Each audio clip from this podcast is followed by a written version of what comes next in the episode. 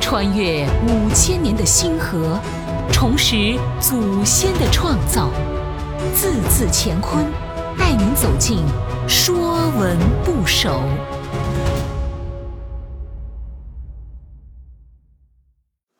说文不首》用，使用的用，用者施行也，勿用者无所施行也。用的本意为可施用。古人认为，什么能用，什么不能用，要听从上天的旨意。所以，用是依据占卜所得到的吉凶征兆来行事。甲骨文字形上面是占卜的卜，下面是古板。向卜者看古板上的卜兆，来确定所卜问的事能否得到施行。也有一些学者认为，用的字形像桶，以三竖表示桶的木板，用横线表示把木板穿起来箍成桶形。桶可用，是古代良器。表器物之用，后来扩展指一切用度。其实制作木桶的技术难度很高，恐非造字时所能有，所以依占卜师用的解释，应该经得起推敲。说文讲用可施行也，从卜从中。魏宏说：“凡用之属，皆从用。可施行，即可以用来施行，也有行用、使用的意思。用与不用，是甲骨学术语，出现命词之后，表示对命词内容可施行与否的裁定。”从卜从中，小篆字形是由占卜的卜和中间的中构成。中有合适适用之意，占卜到中的兆式，则表示可施行、可用。此论是庞颖魏宏先生对用的本意说法。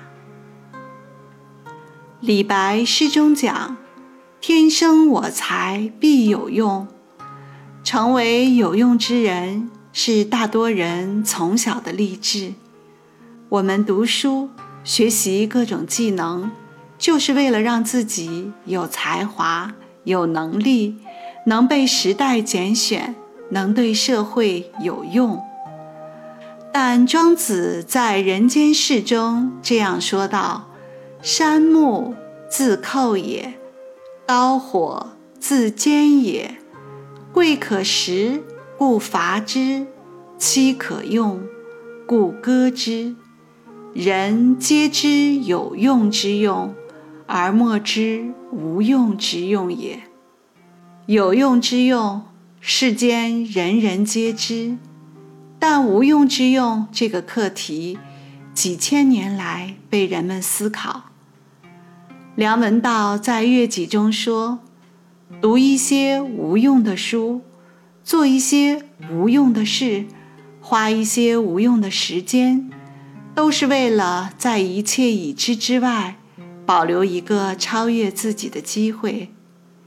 人生中一些很了不起的变化，就是来自这种时刻。”林语堂在《京华烟云》中也曾写道：“在人的一生，有些细微无用之事，本身毫无意义可言，却具有极大的重要性。时过境迁之后，回顾其因果关系，却发现影响之大，殊可惊人。”